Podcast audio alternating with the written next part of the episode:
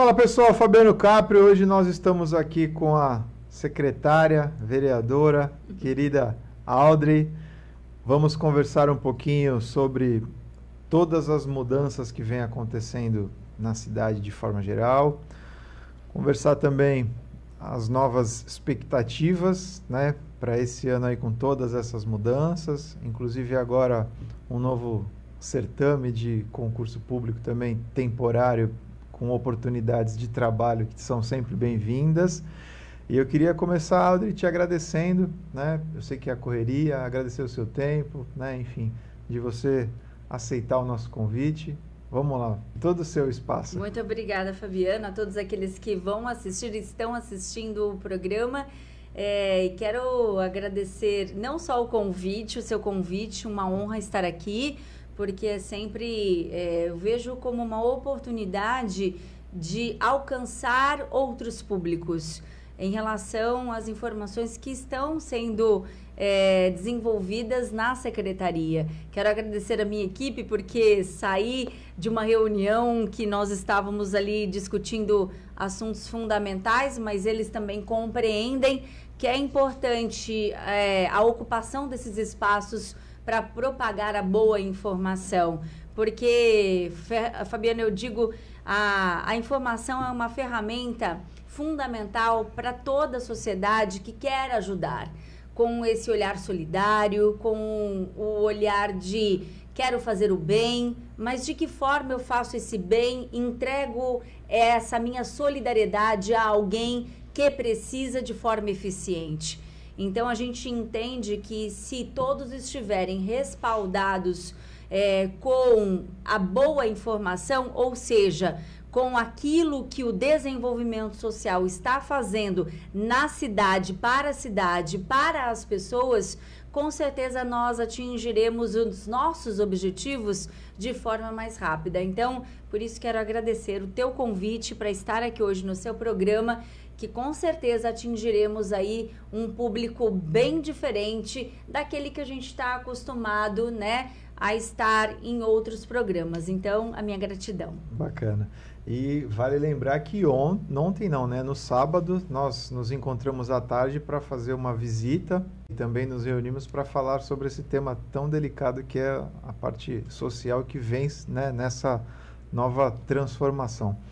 Audrey, eu queria começar é, lá atrás, né? Na sua, você contasse um pouquinho da sua jornada, como é que começou essa vontade de sair, de se colocar à disposição como vereadora, na verdade, né, no começo, para se tornar vidraça. Né? Uhum. Como é que começou isso? É, na verdade, é, é uma história que vem é, do jornalismo, porque as pessoas muito me perguntam, Audrey, você não tem saudades do jornalismo? É, não tem vontade de voltar a fazer jornalismo? Eu digo e afirmo às pessoas: jornalista sou e continuarei sendo até o último dia de minha vida, né? Então isso tá na alma, tá no meu coração, tá no meu respirar. E o jornalismo, Fabiano, é isso: é estar, pertencer, entender as dificuldades do outro, sentir é, até onde a gente pode ir com aquilo que a gente aprendeu, com a parte técnica nos respaldando. E cabe ao jornalista entregar algo a alguém para ser resolvido. Então nós ficávamos ali com aquela limitação.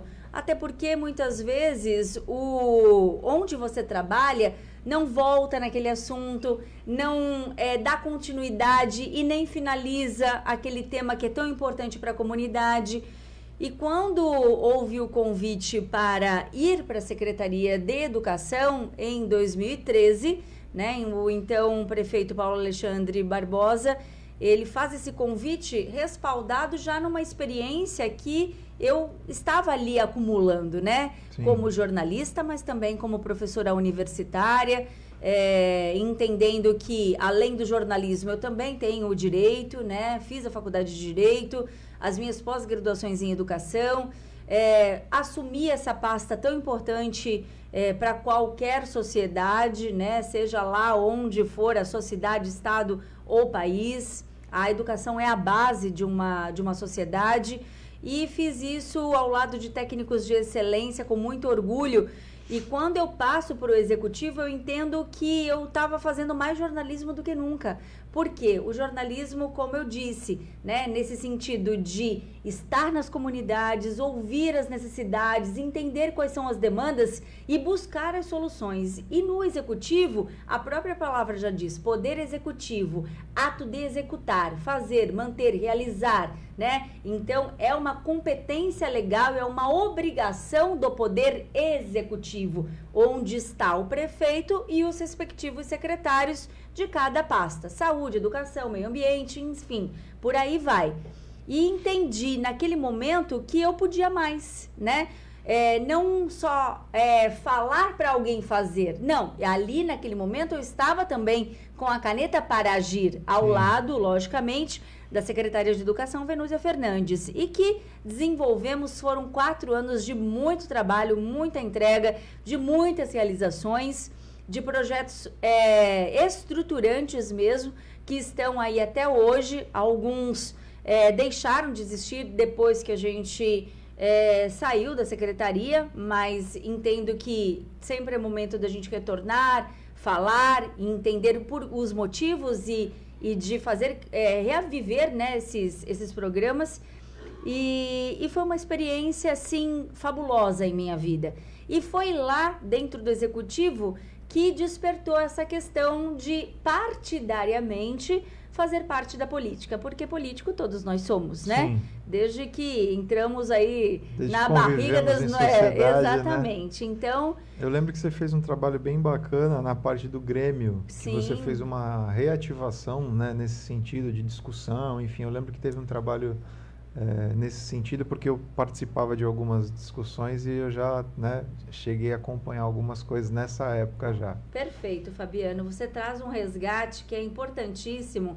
É, na cidade de Santos, em 2013, nós fizemos um levantamento para entender como estava a execução da legislação federal que obriga que todas as escolas de Fundamental 2, ou seja, do sexto ano em diante, se elas estavam ali com grêmios ou não, né? Porque a legislação federal diz isso.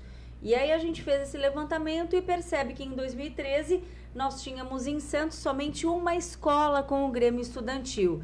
E aí a gente começa a resgatar isso é, com os professores, com os diretores, falando da importância da participação desse jovem, desse adolescente na construção realmente pedagógica. Bacana. E deu muito certo. A gente completa aí é, tre é, 10 anos, anos, de Grêmio Estudantil realmente em todas as escolas, até Grêmio Mirim nós conseguimos instituir. E eles estão firmes e fortes, participando da construção de ideias, né, ao lado dos nossos professores. Isso é vida, isso é pertencimento, é dizer ao jovem que ele faz parte desse projeto pedagógico, desse processo pedagógico. É, porque hoje a gente tem muita concorrência com a questão tecnológica. E se a gente impõe somente e não faz com que esse jovem participe da construção desse processo, é o que a gente percebe em algumas escolas, né? O afastamento, o enfrentamento, fazendo com que esse aluno é, entenda o processo de outra forma, de outro jeito. Então, o que nós queremos é justamente o contrário: é que ele esteja aqui perto, realmente participando. E Santos é um exemplo, é referência em relação a tantas outras questões, mas em relação à constituição dos grêmios estudantis, eu posso lhe afirmar que somos referência nesse contexto. É, eu acompanho bem esse tema, porque até esse ano nós tivemos o fórum né, da, da, da criança e uhum. do adolescente, e eu percebi o grande número de estudantes participando e o grande número deles sendo representados pelos grêmios, oficialmente. Então, isso significa que um trabalho que foi feito lá atrás, há 10 anos, né, é, deu um, um, retorno agora. Porque se ainda temos os grêmios e eles estão participando do fórum, é porque funcionou. Então, Exatamente. Deixar os parabéns, porque eu acompanhei, eu vi o resultado, então é... E você sabe que isso é um trabalho de sementinha, né? Sim, Formiguinha, sim. é passo a passo. É, você é, colocando aquela sementinha, vai ramificando, vai fortalecendo, até que começam a surgir os frutos. E eu tenho certeza, assim, tudo que nós realizamos vai ser muito difícil regredir. É só Sim. avançar, fortalecer para que esses jovens estejam. E, e, eu ainda tenho um olhar mais atento juntos, quanto a né? isso, porque assim, eu fiz parte do Grêmio né, na minha escola e fiz parte também do centro acadêmico na universidade. Então eu sei da importância que é essa, é essa participação. Então foi isso que me chamou a atenção no último fórum, quando eu reparei que tinham todas as escolas com grêmios, enfim, foi, foi bem bacana. E essa ativação, ela é importante, porque tem gremista que chega é, né, na, no Grêmio e mal consegue falar por conta do nervoso. Sim. Quando eles concluem né, o nono ano, que eles vão para o ensino médio, para uma escola estadual, eles já estão soltos, eles estão é, socializando com mais facilidade, a oratória melhora. Isso tudo é um preparo para o mercado de trabalho, para que eles tenham essa oportunidade fora dos muros da escola, entendendo que é possível sim. A minha voz ela quando ela é falada com a argumentação, né, e quando eu sei me comportar, eu sei é, o meu espaço, a minha limitação, o respeito que eu tenho que ter ao próximo, isso tudo contribuiu, contribui para formação além dos muros da escola, né? E é o que nós queremos, né? E aí, sem falar nisso, nós tivemos aí, né, uma a, a continuação desse fomento, de, né, de colocar a criança para falar, enfim. Nós temos a Câmara Jovem também, né, uhum. que foi um, um, segundo passo aí que a sociedade de forma geral, né, deu no sentido de abrir para dar voz. Mas vamos lá, vamos seguir. Você fez, você saiu da secretaria Isso. e fomos pro a secretaria, ela me mostrou tantas coisas, Fabiano, é, de processos que chegavam de forma é, inconstitucionais, né? O processo mesmo, projeto é, de lei que chegava da Câmara, da Câmara que não é, era incompatível com aquilo que o legislativo pode propor, é, projetos que chegavam é, iguais a legislações que já existiam. Eu falava, meu Deus, será que a gente não, não tem como avançar na qualidade né, de gestores realmente dentro da Câmara?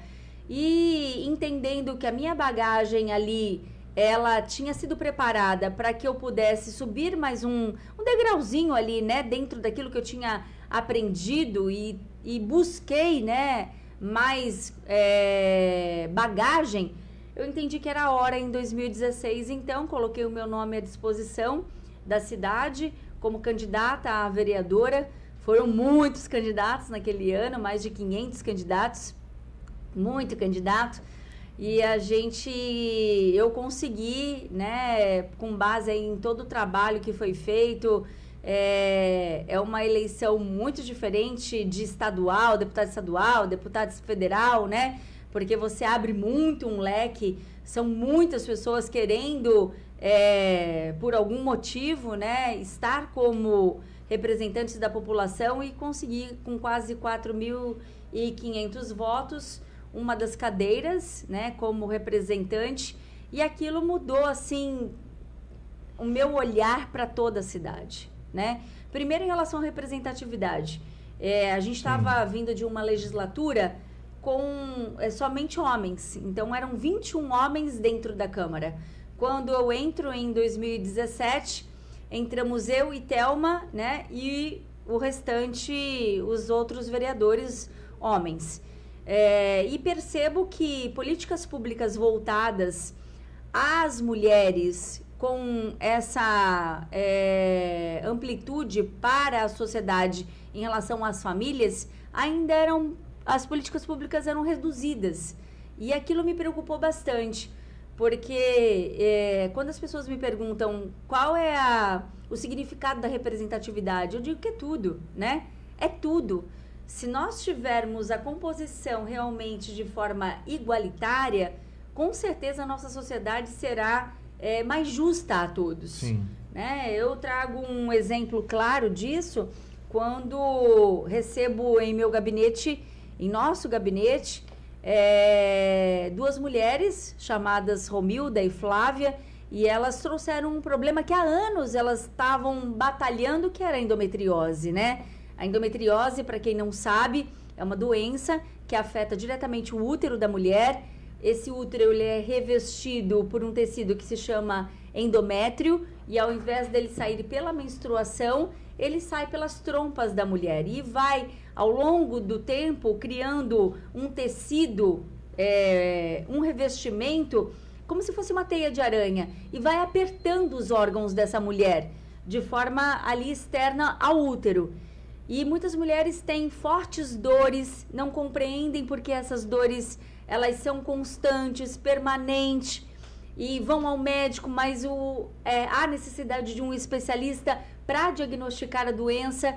Essas mulheres têm dores na relação sexual, maridos, parceiros, companheiros não entendem o porquê dessa dor. Essa mulher se nega a ter a relação sexual e eles acabam sendo muitos violentos, começa a violência doméstica por conta dessa doença.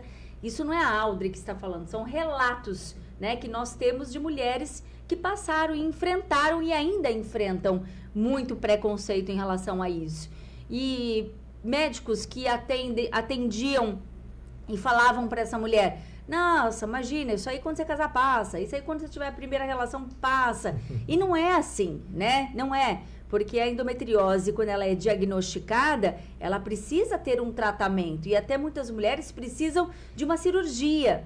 E essa mulher, então, é tida como preguiçosa, que não quer fazer nada. Imagina uma mulher que sangra 24 horas por dia é, durante meses.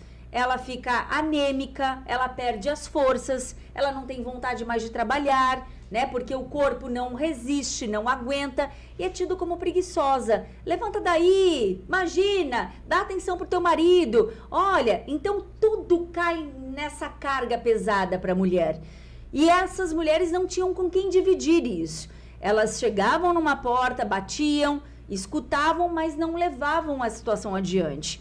Uma mulher que era diagnosticada com endometriose, ela ficava numa fila por quatro anos numa fila de espera para ser operada em São Paulo. E quando chegava lá, a mulher, o médico falava: "Olha, volta para tua cidade, espera mais um pouco porque esse exame aqui já passou o prazo de validade, então eu não posso te operar. Nossa. Olha, esse exame aqui você não fez, volta para tua cidade, que mais uma vez você vai ter que esperar." Essa mulher caía, lógico, tudo isso caía em descrédito, né? Ela não acreditava mais em nada. E quando elas trouxeram essa questão é, para o meu gabinete, eu entendi a dor dessas mulheres. Porque nada como você se abrir, Fabiano, para uma outra mulher que sente as mesmas dores, né? Sim. Então, assim, a gente sabe como que é a dor de uma cólica, a gente sabe qual é a dor de ter um filho. Então, é, essas mulheres ficam, por vezes, impedidas de realizar o sonho de ter um filho porque é uma das principais causas de infertilidade. Em um ano de trabalho, nós conseguimos implantar na cidade de Santos, depois de audiências, reuniões, visitas ao Ministério da Saúde, o Centro de Referência e Tratamento em Endometriose, coisa que elas é, nem acreditavam que ia acontecer. Aconteceu, conseguimos firmar um protocolo com o Estado para o atendimento não só de Santos, mas de toda a Baixada Santista. Hoje nós já avançamos muito mais com o centro de referência também em Itanhaém, no Hospital Regional de Itanhaém. Então, são mulheres que estão sendo encaminhadas com mais agilidade e quando elas necessitam de uma operação, elas podem ficar na sua região, não fazer esse sofrimento de terem que ir para outra cidade. Então, isso é muito bom, isso é representatividade. Você entender o sofrimento do outro e ir adiante com ele, né?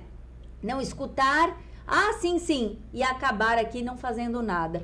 E foram tantas outras situações voltadas à política pública é, das gestantes, da prematuridade, das crianças é com deficiência. É um está né, bem tranquila para falar sobre por ser mulher, né? Então Exatamente. é onde você é, navega com mais facilidade, né? É, porque é, é aquilo, né? Eu falo assim, o homem não tem útero, né? Eu, eu, eu, gosto de brincar com isso porque é isso. A gente sente a dor no útero.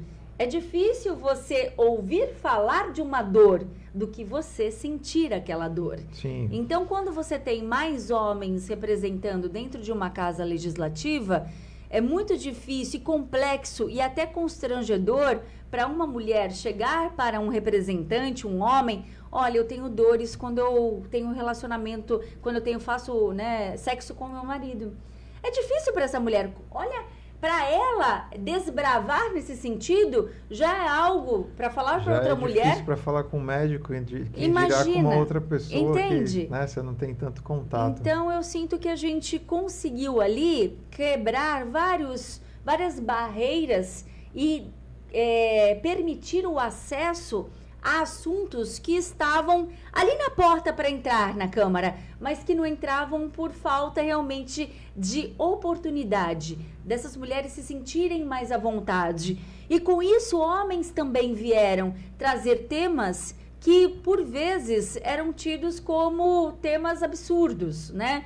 É, nós conseguimos quebrar uma barreira da questão é, da reincidência do homem agressor ou seja, aquele homem que comete um crime de menor potencial ofensivo, o primeiro tapa, o primeiro xingamento, a primeira questão é, de crime patrimonial, quando o homem fica com o salário da mulher, as agressões psicológicas, mulher você é feia, mulher você não presta, mulher eu não te quero, mas prende a mulher àquela situação. É, nós fomos buscar um projeto em Taboão da Serra que, que diminuiu a reincidência do homem agressor de 65% para 5%. Eu falei, opa, que milagre é esse? Deixa eu entender Qual isso. Qual é a mágica, né? E realmente não é milagre, e sim a eficiência é, de técnicos que souberam lidar com essa questão é, e não permitiram mais que essa bola de neve crescesse. Ou seja, o homem cometeu ali aquele primeiro tapa. Ele vai responder na justiça comum. Mas nós vamos chegar para ele e falar: opa, vem para cá. Não vai para voltar para casa assim, não. Vem para cá porque em paralelo você vai ser reeducado. Ou seja, você vai ter uma chance de entender que não é por aí esse caminho. Porque muitas vezes, Fabiana, esses homens são repetidores de atos. O que é isso? Eles viram isso acontecer com os avós, Sim. eles viram isso acontecer Viu com os pais. Lugar, né? Então, não que a gente vai tirar a culpa desse homem. Sim, repito, ele vai pagar por aquilo, mas ao mesmo tempo ele vai passar por uma reeducação com técnicos para ele entender que existem outros meios, outras formas de amar, né? E que isso não é amor. É, nós temos homens que começaram nesse curso e é uma lei minha, de minha autoria, que foi escrita por várias mãos, mãos de mulheres maravilhosas que nos unimos para construir essa legislação entre poder legislativo, executivo e judiciário. É a lei respeitar que é, conduz esse homem, ao mesmo tempo que ele está cumprindo ali a justiça comum, ele também cumpre o seu papel nessa reeducação. Isso é muito bom porque a gente é, termina com a lua de mel. A lua de mel é aquele ciclo que dá o primeiro tapa, perdoa, retorna para o lar da mesma forma. Ele aumenta o tapa. É o tapa com chutes. Vai cumprir a pena, perdoa, retorna. Amo você, amo você, amo você. Então, aquela mulher se envolve e eu não vou julgar a mulher que quer esse homem de volta. O que, que eu quero e nós estamos conseguindo fazer com que é, aquele ciclo da violência ele seja interrompido. E ele está sendo em muitos casos, evitando assim chegar ao fim desse ciclo com o feminicídio. Bacana. Bom, não temos nem muito o que falar, a não ser parabenizar pela oportunidade que você teve de trazer é, um tema né, tão discutido e tão, tão frequente né, na sociedade, que é, no caso, as agressões de forma geral com, a, com as mulheres, e tentar dar um, uma, né, uma solução ou algo que diminua bastante esse, esse tema. Com certeza. E olha como as coisas são, Fabiano. Essa legislação ela foi escrita, eh, nós começamos a trabalhar em 2018. A legislação foi aprovada em 2019. 2020 vem a pandemia, Sim. onde o número de casos aumentou absurdamente. Porque mulheres em casa, prisioneiras, na verdade, literalmente prisioneiras, né? E aqueles casos começaram a ser denunciados. Hoje, muitos desses casos que estão sendo tratados são frutos da pandemia, infelizmente. Reflexo ainda. Né? É, reflexos da pandemia. Então, olha o quanto uma política pública ela, é, ela influencia e ela faz transformação de realidades na nossa sociedade. Então, algo que foi construído lá atrás, hoje está sendo muito, muito usado, né, que é a lei respeitar, para vários casos que nós temos em discussão. Então, o quanto a gente está ajudando essas mulheres no despertar, no motivar, no alertar, né, fazer com que essas mulheres entendam que existem meios e modos de defesa que elas precisam acionar, né, e que a gente é, não pode deixar passar. Então, isso tudo foi me levando e me motivando também a ir para um segundo mandato, né? E quando chega a eleição do segundo mandato em 2020, é, a gente conseguiu, né? Eu consegui superar os votos de 2016. Foram quase 6 mil votos, então foi um crescimento muito positivo resultado de um trabalho que um legado né que nós deixamos para a cidade é, e, e, e, é um, um bom vamos dizer assim um bom retorno porque a gente foi uma eleição como a gente falou né no meio da pandemia né você teve uma crescente nos votos mas uma crescente é, significativa tendo em vista que muita gente não saiu de casa para votar então isso mostra realmente que se não estivéssemos na pandemia você teria um pouquinho mais de de votos aí, quem sabe nesse sentido. E sem falar também uma outra coisa, né? Na, no seu primeiro mandato, com boa vontade, você conseguiu fazer, nem que seja pouco, né? Muita gente vai falar, ah, mas só fez isso ou só fez aquilo, como sempre vai ter, mas por pouco que seja, você consegue sim fazer alguma coisa útil, né? Com pouco tempo de mandato. Né? Estamos falando aí de, de quatro anos que você começou a fazer uma discussão né? e foi efetivado, claro, na continuidade do segundo mandato. Mas eu acho que é, isso mostra né, o, o quanto a, a, vontade de querer fazer né, e entender um pouquinho de como funciona o jogo dá para fazer. Não é aquele negócio de que não, o cara ficou lá X tempo e não fez nada. Não, ele não fez porque ele não quis porque ele não tinha competência ou porque ele não queria fazer. Porque dá para fazer e aí temos a prova disso né, no, seu, né, no seu relato, na sua, na sua história. É claro, é, é possível sim. As pessoas, quando eu fui, é, resolvi me candidatar né, para vereador, ali. Entender o que aí, cada um tem que fazer, é... se, o que, que ele pode, o que, que ele não pode. É isso. Essa história de vereador construir escola tem que acabar, tem né? Tem que acabar, tem que acabar. Vereador não constrói nada, vereador não reforma nada, vereador indica para que as situações sejam realizadas a partir da participação dele na comunidade. Por isso que é, eu entendo que deveria ter uma mudança muito radical na nossa legislação brasileira em relação, quer participar da política, começa como vereador. Começa como vereador. Começou como vereador, foi reeleito, a população entendeu que você está apto para realmente representá-la. Pode ir para o segundo estágio, vai para deputado estadual. Aprendeu no seu estado como é representar um estado? Pode ir para a federal. Sabe, a gente perde muito tempo, Fabiano, é, de pessoas que são eleitas, que estão é, em cargos maiores já de primeiro momento, até essa pessoa aprender o que é um sistema, Sim. né, como ele se constrói, isso leva tempo. Isso leva tempo. Essa é a minha opinião. Não, eu gente, penso assim. E a gente vê isso no, no, dia a dia, né? Muitas vezes eu tive várias oportunidades de conversar com, né, com várias pessoas de todos os cargos, né? disponíveis e, eu vejo, né, que às vezes eu falo, pô, por que, que você não fez, né, especificamente tal coisa, tal? Não, mas não é o meu papel. Não, é o meu que estou aqui do lado de fora do sistema? Não. Então aí você acaba tendo que explicar o que, que ele tem que fazer ou o que ele pode fazer, né, para tentar dar um norte aí ou uma solução.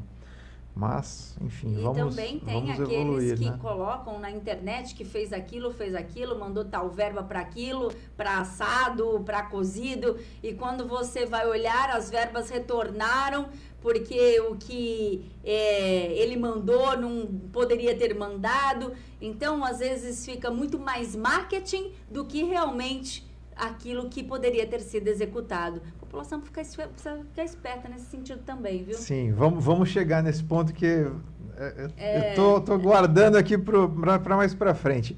E aí vamos lá. E aí você veio com a oportunidade de sair como representante estadual. Conta um pouquinho de como foi isso, chegar, né, sair do seu, né, do seu quintal uhum. e aí ir para outras cidades, ir para outros lugares, tendo que se apresentar novamente. Como é que foi isso? Na verdade, foi uma construção, né? Não foi como eu disse que o, nós deveríamos começar como vereador. Eu fiz esse, né, esse degrau.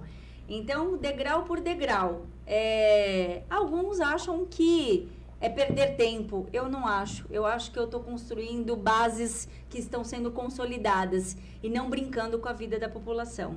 Então, é, eu entendo, Fabiano, que chegou um momento que, como eu já estava como vice-presidente da União dos Vereadores da Baixada Santista, percorrendo os nove municípios da nossa região, a questão do jornalismo também que me respaldou muito é, em relação a conhecer cada cantinho das nove cidades da nossa região metropolitana.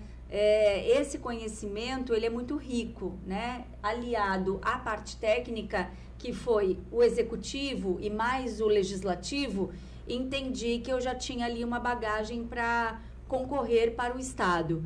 E foi uma eleição muito difícil, porque eu não tive é, padrinhos é, aqui no meu, né, do lado da minha cara. Foi com trabalho, com raça mesmo. Não fiquei colada em nenhum candidato a presidente. É, assim fiz a escolha. Alguns me chamaram de você é, você é burra. Olha, você devia ter feito isso.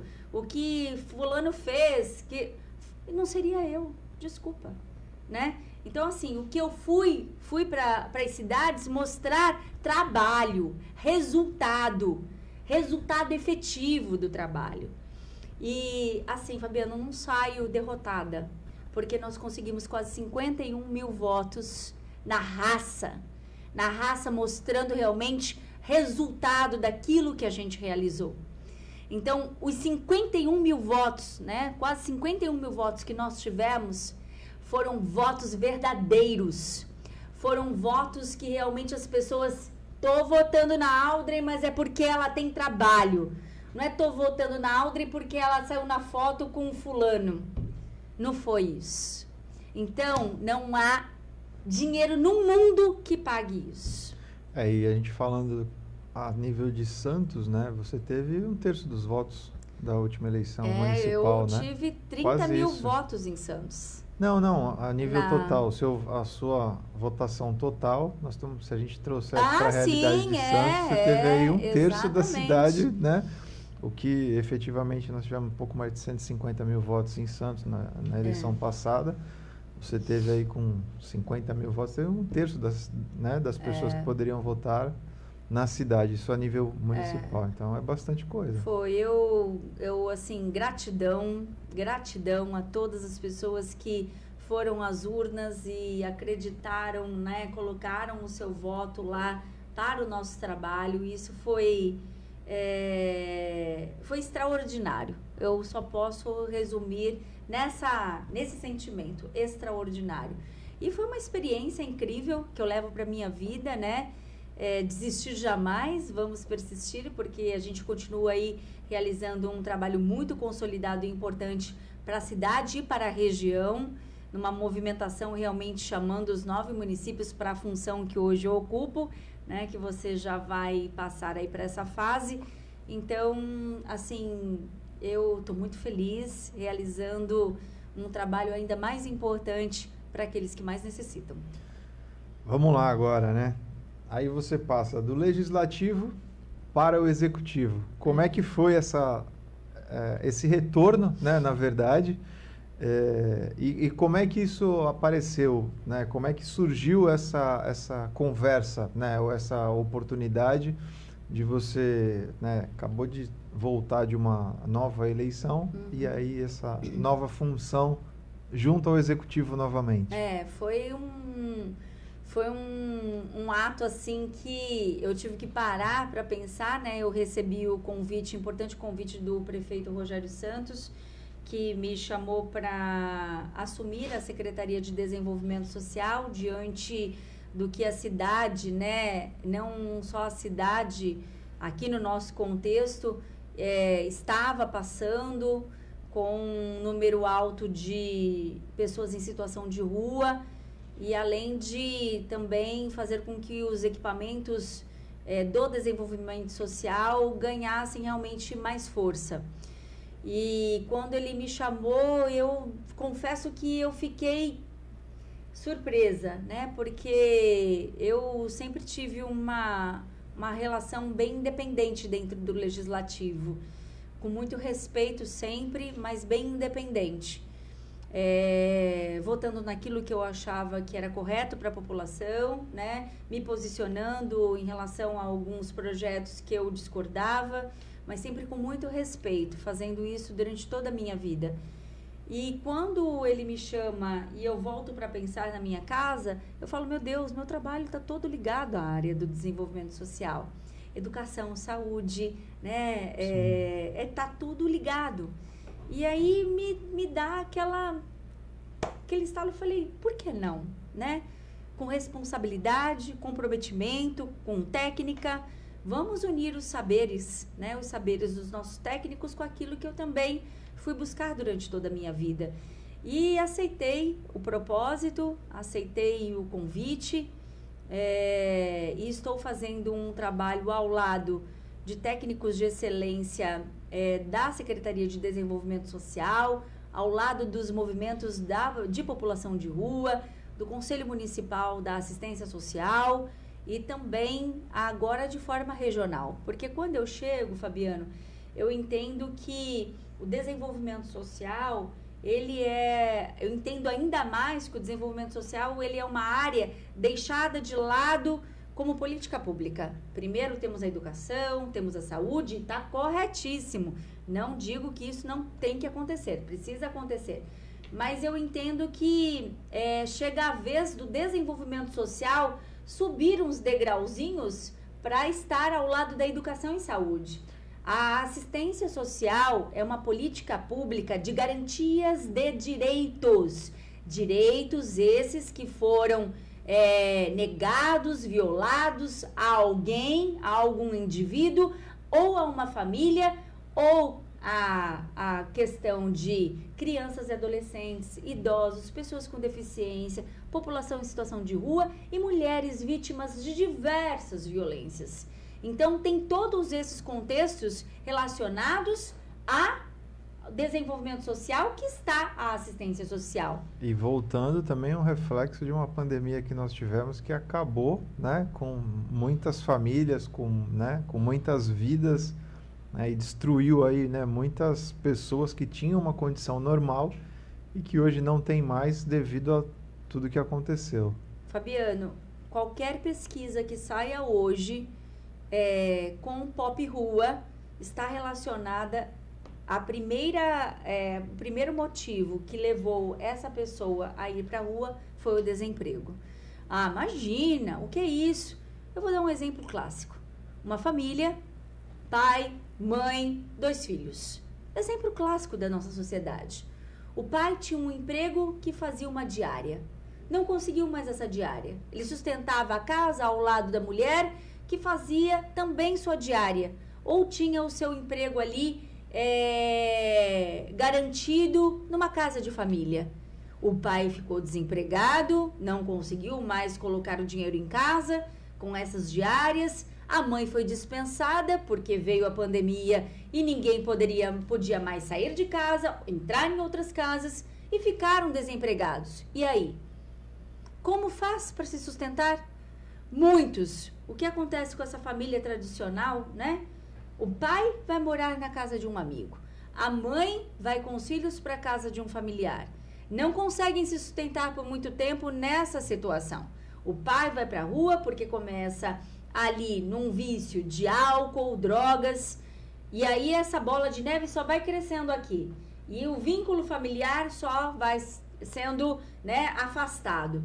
O que a gente quer levar para as pessoas que a assistência social é muito mais a prevenção para evitar que essas pessoas entrem num grau de alta vulnerabilidade, onde a saída é muito mais difícil do que você só tratar o efeito.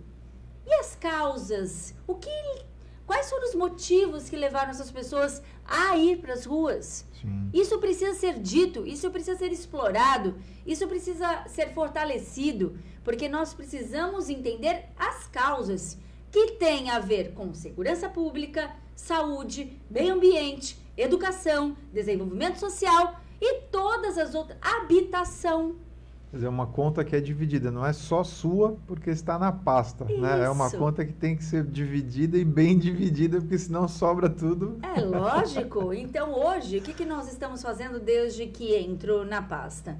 Fazendo esse alerta a todas as demais políticas públicas e fazendo com que a sociedade entenda o que é a assistência social. Muitos me falam, Aldre, você está naquela secretaria que é o Fundo Social de Solidariedade? Eu digo, é que dá marmita, é que dá cesta básica. Né? Exatamente, né? não. É, e o Fundo Social tem a sua importância real e fundamental a muitas vidas, Sim. mas são políticas diferentes, né? Então, assim, a gente está levando para a população para que a gente fortaleça a prevenção no momento esse de desestruturação familiar, o que essa família precisa fazer? Procurar o CRAS, Centro de Referência da Assistência Social. Quando há uma violência envolvida dentro desse contexto, Centro de Referência especializado em assistência social, onde nossos técnicos, assistente social, psicólogo, operadores sociais, vão orientar esses indivíduos ou essas famílias para que eles sejam encaminhados aos serviços que estão disponibilizados pela prefeitura. Nós temos, Fabiano, 62 equipamentos dentro da Secretaria de Desenvolvimento Social. Hoje nós chegamos a mais de 600 vagas disponibilizadas a todos esses segmentos que falei: idosos, deficientes, é, pessoas em alta vulnerabilidade, pop rua, né, pessoas vítimas de violência e crianças e adolescentes além das vagas que nós oferecemos, como aqui a gente está falando de abrigo. Então, pessoas que estão é, em casas de passagem, que moram nesses lugares. Além daquelas vagas que nós criamos para que as pessoas acessem as nossas redes e entendam que é sim possível sair das ruas. Mas para isso eu preciso fazer com que elas cheguem num pernoite que a gente tem, num abrigo emergencial que nós temos na General Câmara, ali 249, onde as pessoas chegam para, é, num fim de dia, chegam para jantar, tomar um banho, trocar de roupa, dormir, passam a noite e no dia seguinte tomam um café e voltam para a sua rotina, né? Então, ali a gente já faz o convite para que elas conheçam o nosso centro pop, que fica na Amador Bueno, onde eles vão, é, os técnicos, identificar as necessidades dessas pessoas, as demandas que elas trazem, desde a falta de um documento que é vital para a vida de qualquer um Sim. documento de identidade, CPF, uma certidão de nascimento um recâmbio qualificado que a gente está fazendo quase todos os dias, Fabiano. Né? Então, ou seja, a pessoa quer voltar para a cidade dela de origem. Nosso técnico identifica esse familiar, fala com esse familiar ou com o serviço de referência da cidade de origem dessa pessoa, para que a gente coloque essa pessoa no ônibus e a gente tenha esse vínculo restabelecido. Isso é muito importante. Hoje mesmo, nós fizemos um recâmbio para Bauru. E esse recâmbio não foi de ônibus. Nós usamos o carro da nossa cidade um técnico da área de enfermagem, outro técnico da área do desenvolvimento social. Eles levaram uma moça de 22 anos que está aqui em Santos há três meses. Ela teve um surto, né, na cidade dela, em Bauru, veio parar em Santos, não sabemos ainda como, nem a mãe dela sabe. Ela estava como desaparecida. Nós identificamos, encontramos a essa moça na rua, ela estava seminua. É, a nossa abordagem foi até o local, é, identificou que não havia possibilidade de colocarmos essa moça dentro de um carro. Foi chamado o SAMU, o SAMU foi, fez o resgate dessa moça e desde então ela está com a gente. Nós conseguimos recuperar essa moça, fazer com que ela se colocasse num grau de estabilidade em relação à sua saúde mental. E hoje nós retornamos com essa moça lá para a cidade dela. Fizemos todo o contato com Bauru, reunião com o CAPES de Bauru, com o CAPES aqui da nossa região, com o Centro Pop daqui é, que nós temos, com a mãe dessa menina. E a mãe dessa menina está feliz da vida e ela está retornando Bacana. hoje para a é, cidade dela. Esse é um dos trabalhos que eu já tive a oportunidade de falar para você, que eu conheço a efetividade dele, que é realmente boa. Nós tivemos uma situação né, na igreja, e aí eu já dei esse, esse exemplo, né? Falar, você está aqui, nós vamos ligar, o pessoal vai vir, vai dar orientação para você, vai dar o atendimento e vai te mandar para tua cidade. Pode ter certeza que você vai. Ah, mas se eu não for, não, se você não for, você vai voltar aqui na igreja, a gente vai dar né, o andamento que é necessário. E a pessoa não voltou. Então, né, ou ela voltou para a cidade dela, ou o que ela queria não era bem uma ajuda, era, né, enfim, mas de tá qualquer forma vamos, vamos entender que, que deu certo é. esse encaminhamento. Então é uma das coisas que a gente sabe que funciona bem é esse essa parte de transporte, enfim, esse, esse retorno para as famílias. Mas vamos lá, você falou, você me deu um número que, eu, que me chamou a atenção, você falou em 600 atendimentos, né? Isso são diretos, indiretos, ou a soma dos diretos e indiretos, como é que é isso? Para a gente entender melhor, porque a gente sabe que tem as parcerias, né? Temos. né? Como é que é, o que, que é esse número? É só, é, é, só dos equipamentos próprios ou não? Dos dois. Tá. Então, a gente está falando do, dos dois modelos, né? Nós estamos falando dos equipamentos que são gerenciados pelos servidores públicos e nós temos os equipamentos que são gerenciados por instituições parceiras tá. e supervisionados pelo servidor público, né? Então, é, se é, é uma instituição parceira, ela segue a metodologia de trabalho para atender a demanda do município. Então, esse total, nós estamos falando de desses segmentos que nós, enquanto assistência, temos que é, tomar conta.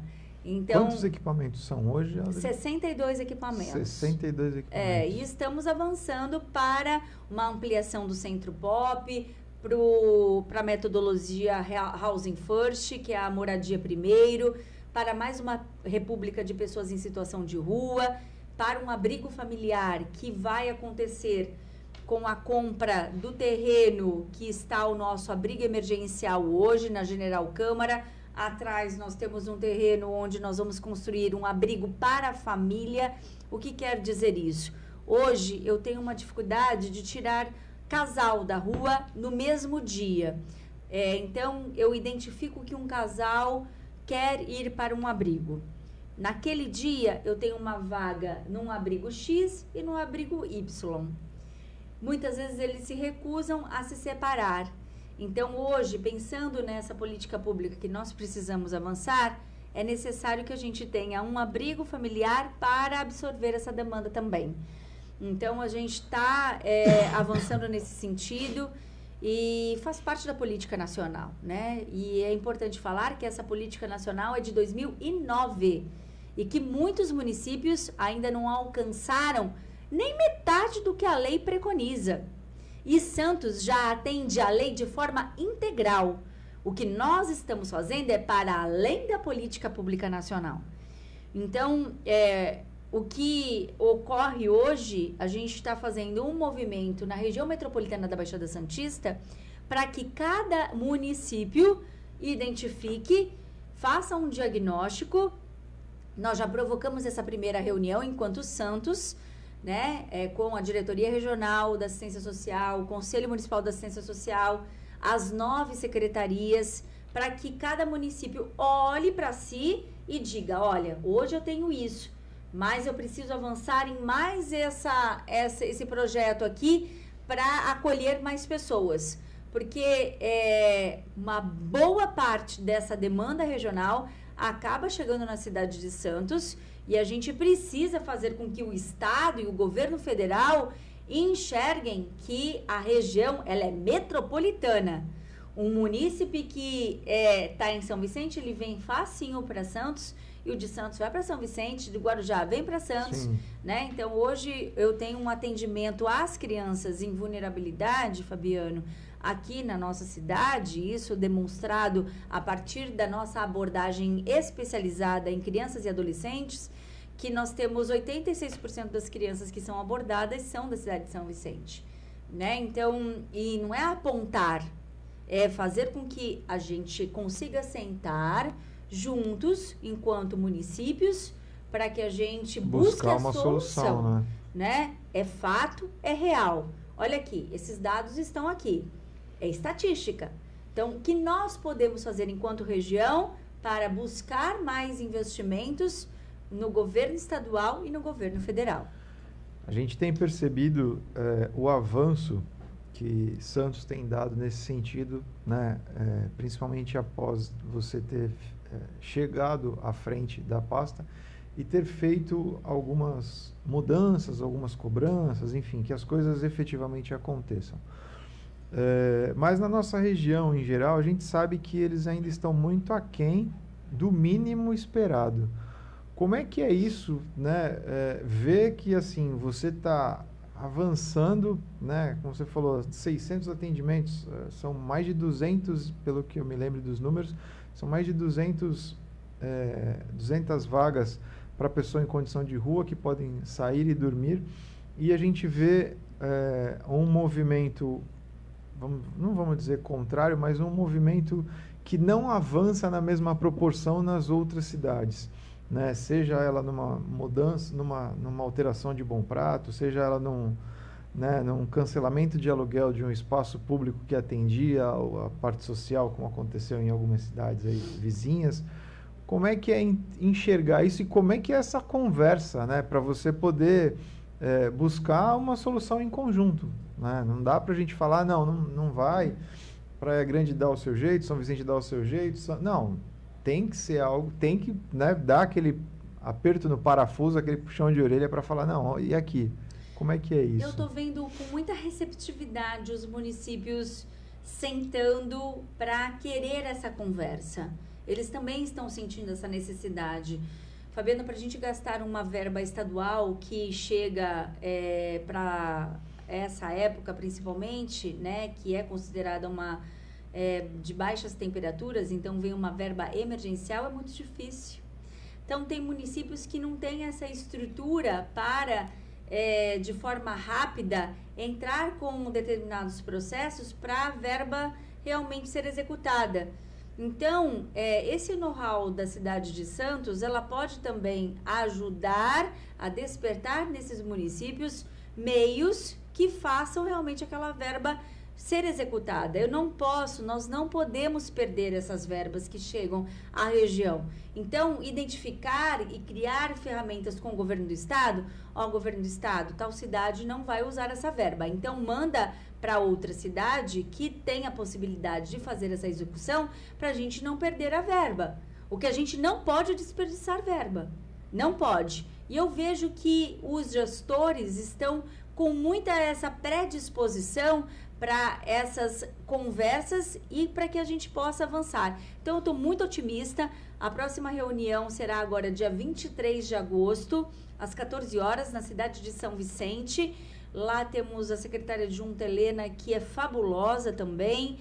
É, aliás, todos os demais que estiveram no primeiro encontro se mostraram muito é, participativos e com essa vontade de realmente buscar mais meios para que a gente consiga amenizar essa questão, porque nós temos uma região que é, é muito fácil das pessoas chegarem, Sim. né? Tanto no inverno, porque as temperaturas não são tão baixas, então elas ficam de forma a temperatura de forma mais confortável se comparada ao interior do estado, né? Sim. E capital. Verdade. Então a região tem um clima que já faz favorece, né? Exatamente. E, e plano, né? Então as cidades são muito planas é, e perto, muito próximas, com a questão da praia, né? É, a, a oferta de empregos é, informais que a gente Facilita vem falando muito, né? isso para para as pessoas, seja por na exemplo, praia, seja algum lugar que seja temporário, exatamente. Né? Enfim, então a gente está tentando trabalhar isso que é, não fiquem de forma é, escrava, porque é isso que acontece. Às vezes tem um ambulante que oferece um, um copo de, de o almoço, de, né? É, assim. é um copo de pinga para uma pessoa que ele vê que está numa fragilidade. Isso não pode acontecer, né? Quer oferecer o trabalho que seja um trabalho digno, que seja um trabalho realmente que seja pago de forma digna, correta. Aí sim, né? E nós vamos buscar realmente essa correção. Então, é mexer com tantos outros setores, Fabiano. Não é uma coisa pontual, mas é identificar. Tem que é, dividir essa conta, né? Identificar as causas que estamos colhendo aí esse efeito drástico, drástico, que se continuarem as causas, o efeito será ainda maior. Então, Sim. a população precisa saber disso. A população precisa ajudar nessa fiscalização. E quando a gente chama. É... Aproveitando o gancho, falando em fiscalização, eu queria que você aproveitasse e já entrasse nesse tema que é a, a, invasão do social no CCO, vamos falar hum, assim, né, que é a ocupação a, do espaço. A ocupação do espaço, vamos falar dessa forma, mas é que de uma forma positiva. Uhum. Então eu queria que você já aproveitasse e emendasse esse esse tema que a gente tem visto, né, como eu tive a oportunidade de passar para você, é um retorno interessante, né, e, e melhorou muito, né, no caso algumas abordagens que eu acompanhei né? principalmente depois das mudanças que vocês fizeram. Mas como é que é isso? O social invadindo o CCO, a sala de segurança, como é que é essa... Perfeito. Quando eu chego, a gente nota que poucas pessoas conheciam o número 153. E em Santos, em especial, esse número 153, nacionalmente, ele é da Guarda Municipal.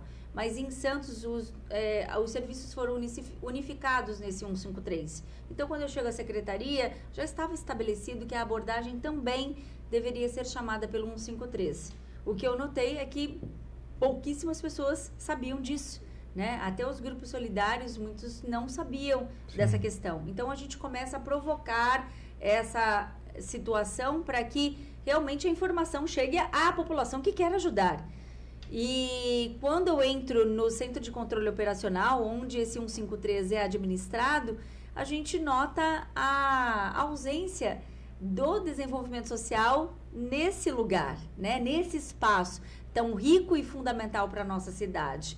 Lá temos quase todas as secretarias. SAMU, é, Polícia Militar, Segurança Pública pelo meio da é, Polícia Civil, Guarda Municipal, Ouvidoria. Ouvidoria e todos os representantes lá, CET, né, Sabesp, todos os, os atores envolvidos, menos o desenvolvimento social o que prejudica muito a gente na hora de atuar na ponta, até de filtrar as demandas que chegam pelo 153 para identificar, não, isso aqui é um caso de saúde. A pessoa, ela está em condição de rua, mas ela está em surto. É uma pessoa que precisa de um atendimento é, especializado da saúde. Sim. Então, é SAMU. Não, esse caso aqui foi furto, foi roubo. Isso aqui é segurança pública. Não, aquela pessoa, ela está sendo acompanhada pela abordagem social. É um senhor de 53 anos que está desempregado, ainda não conseguiu um. É, ainda não conseguiu aceitar ir por um acolhimento, nós vamos com a abordagem novamente. Esse olhar, ele precisa estar muito bem formatado para que a ponta seja mais eficiente e rápida rápida dentro das necessidades de cada indivíduo. Então, estar no CCO, amanhã a gente tem outra reunião lá. Os nossos operadores sociais vão usar o horário do almoço para uma reunião lá dentro do CCO. Então, essa ocupação desse espaço, ela vai trazer muitos benefícios a toda a sociedade. A toda a sociedade, Fabiano.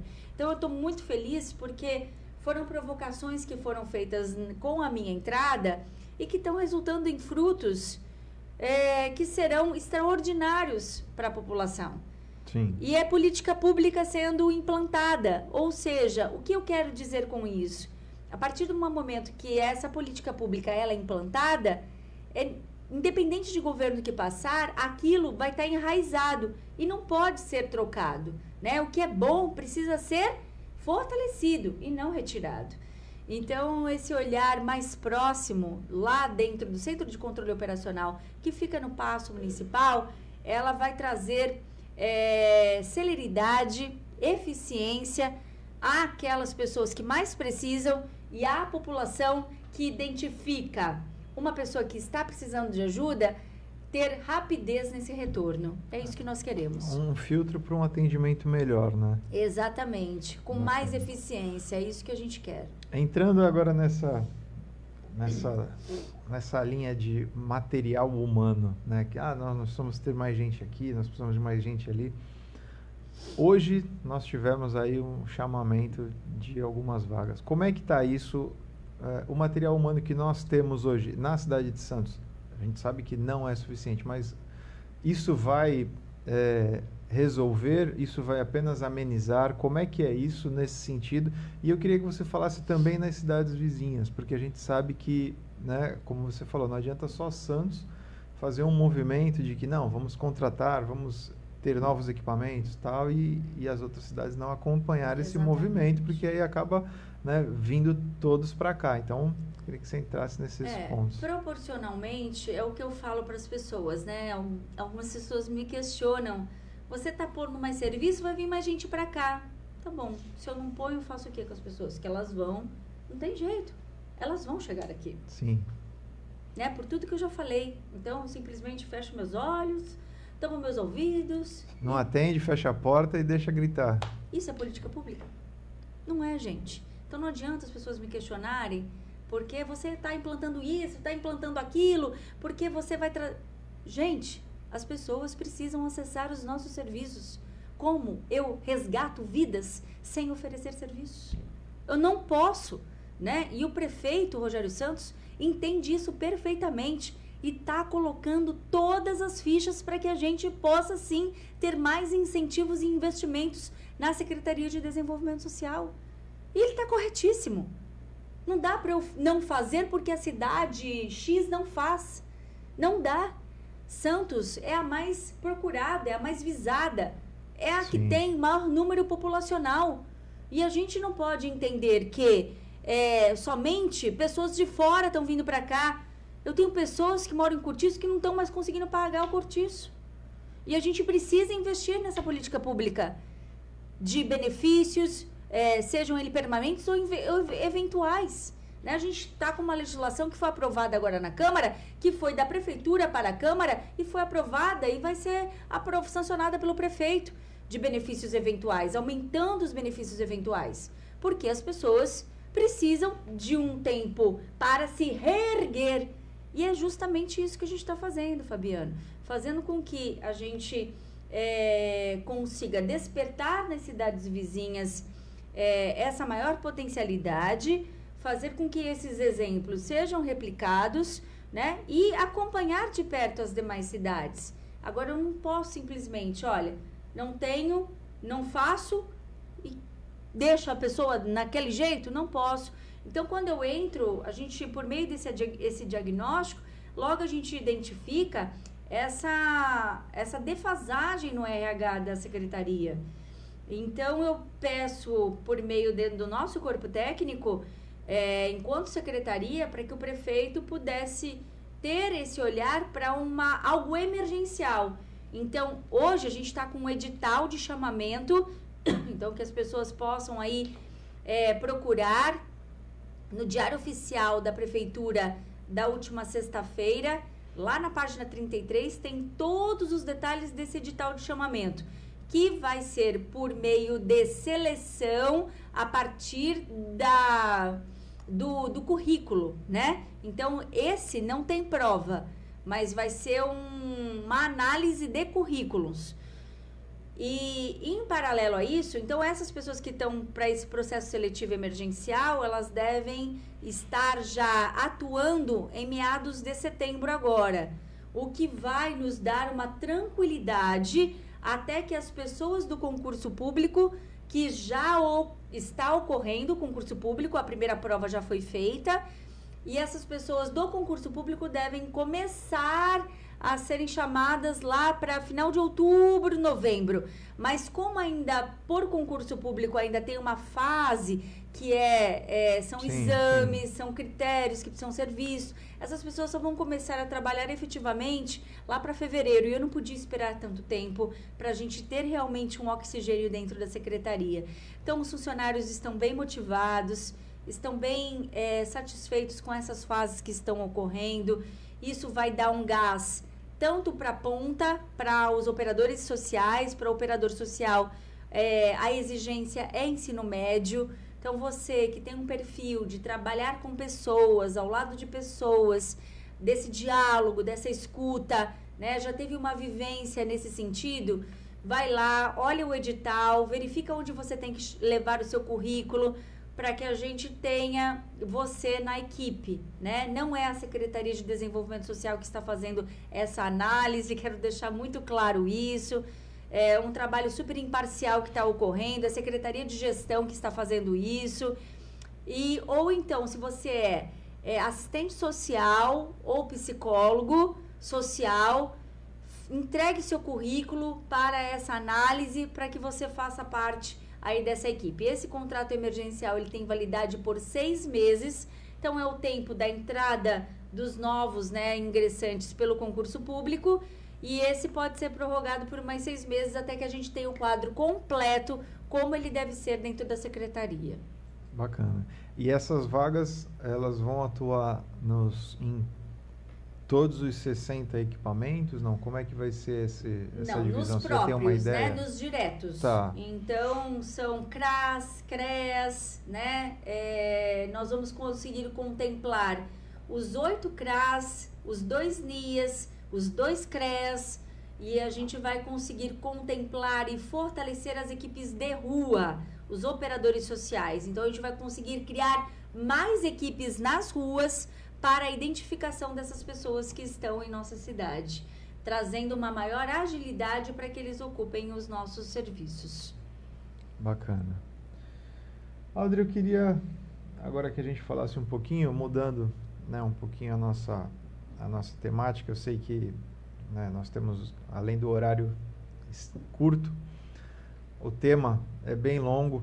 Eu queria que você falasse um pouquinho da parte de como é que você enxerga hoje é, a importância da participação das pessoas? Né? Nós falamos aqui do Grêmio, nós falamos da, é, das escolhas, nós falamos de eleição, nós falamos de audiência pública. Como é que é para você essa oportunidade onde as pessoas podem ser efetivamente ouvidas, né? O que, que você, eu queria que que você falasse um pouquinho dessa oportunidade, né? O quanto isso é importante para que é, a gente consiga pensar nas soluções. Olha, Fabiano, tem muita gente que reclama, né? E o reclamar faz parte da vida. Mas eu digo, você está reclamando, mas você tem uma participação efetiva na sociedade? O que significa isso? Nós temos conselhos importantíssimos que são criados, foram criados para legitimar a participação da sociedade é, enquanto representatividade mesmo. Aquilo que eu quero, aquilo que eu penso, aquilo que eu sonho para minha cidade, como eu quero que aquilo se efetive. Nós temos espaços que são legítimos e que é, foram criados para essas discussões. O Conselho de Saúde, o Conselho dos Direitos das Mulheres, o Conselho de Educação, o Conselho da, do, da Assistência Social, o Conselho de Segurança Pública. Quando a gente vai em reuniões, e tem muitos conselhos, o Conselho do Meio Ambiente, tem muitos conselhos. Se eu não me engano, são 32 conselhos. É, quando a gente vai para uma reunião com as comunidades, e elas começam a, a falar de vários temas, diversos temas, a gente pergunta quem aqui já fez parte de uma reunião de conselho? Ninguém levanta a mão. O conselho, ele foi criado para a participação efetiva da comunidade. E aí eu não participo, mas eu quero reclamar. Mas a minha reclamação vai para a internet. Sim. Vai para o Facebook, vai para o Instagram. Vai para a fila do ônibus. O que adianta aquilo? É um direito seu. Ninguém está tirando. Mas efetivamente, o que é aquela reclamação realmente? Como ela vai ser trabalhada? Não vai, Fabiano. Ela vai ser esquecida. Agora, se eu participo ativamente de um conselho de direito, eu tenho como cobrar. Fazer com que realmente aquela, aquele meu pensamento ele seja efetivado e se torne política pública permanente em meu município. Então, é essa transformação que a gente quer levar e todo dia faz esse exercício de falar à população o quanto a participação de cada um é fundamental nos conselhos de direito. Ah, mas onde que eu posso? Onde que eu vejo? Vai no site da prefeitura, lá tem uma aba somente sobre os conselhos. Datas, horários de reunião, atas de reunião, tá tudo lá. Verdade. Então, há como se informar. Nós precisamos buscar também a informação. Nós não, não, podemos ficar acomodados, sabe? No nosso mundo, no nosso universo, esperando. Ah, eu não fui convidado. Não tem que ser convidado, você tem que ir participar. Nós temos conselho, eu costumo né, chamar a atenção até nisso. Nós temos conselho sobre merenda escolar. É. Então, para ver como é um tema né, tão importante e que né, chama a atenção. Pô, Será que é necessário ter merenda? Sim, tem escola que não tem. Então precisa falar sim, precisa ter alguém ali que olhe o que, que tem, o que, que não tem. Conselho da Diversidade, Conselho da Segurança Alimentar, né, que foi constituído agora e resgatado pela sua importância em nossa cidade, até para a questão da e que pode e quando alimentos. a gente fala né, da segurança alimentar pode trabalhar em várias frentes, né?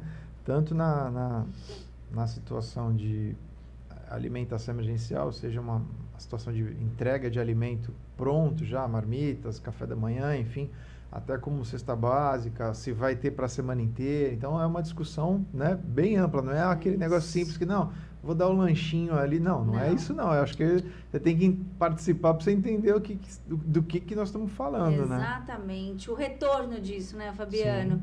Né? É, para que a tua ajuda seja realmente palpável, eficiente e é isso que a gente vem discutindo muito com os grupos solidários. Quero fazer aqui um agradecimento em seu nome, Fabiano, a todos os grupos que estão em nossa cidade, que fazem esse trabalho realmente pensando no outro e que estão agora envolvidos em nossas reuniões para que um conheça o outro, para que essa ajuda ela realmente faça diferença na vida daquela pessoa que vai receber esse alimento, para que as informações cheguem de uma forma é, responsável lá na ponta. E está sendo bárbaro. Eu só tenho que agradecer os grupos que estão indo para os nossos abrigos, é, fazendo noite da pizza, noite do estrogonofe, porque essas pessoas que estão nos nossos acolhimentos, elas também precisam dessa atenção.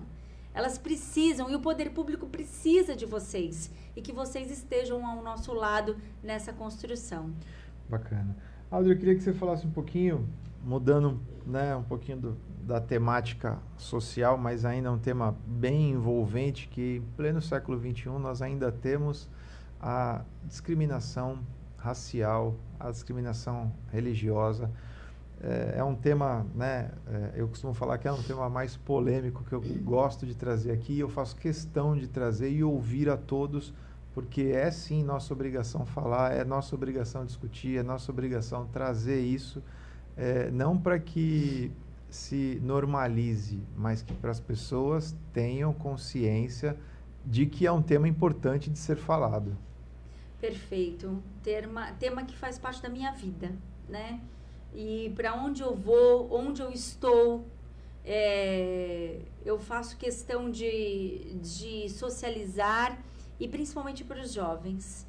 É, eu acho, Fabiano, acho não, eu tenho certeza que quanto mais educarmos os nossos filhos de uma forma consciente e responsável e falando abertamente com eles sobre as questões que você traz, nós vamos construir um mundo melhor, né? Eu tenho plena certeza disso. O meu filho já trata esse assunto de forma diferente como era tratado quando eu estava na escola.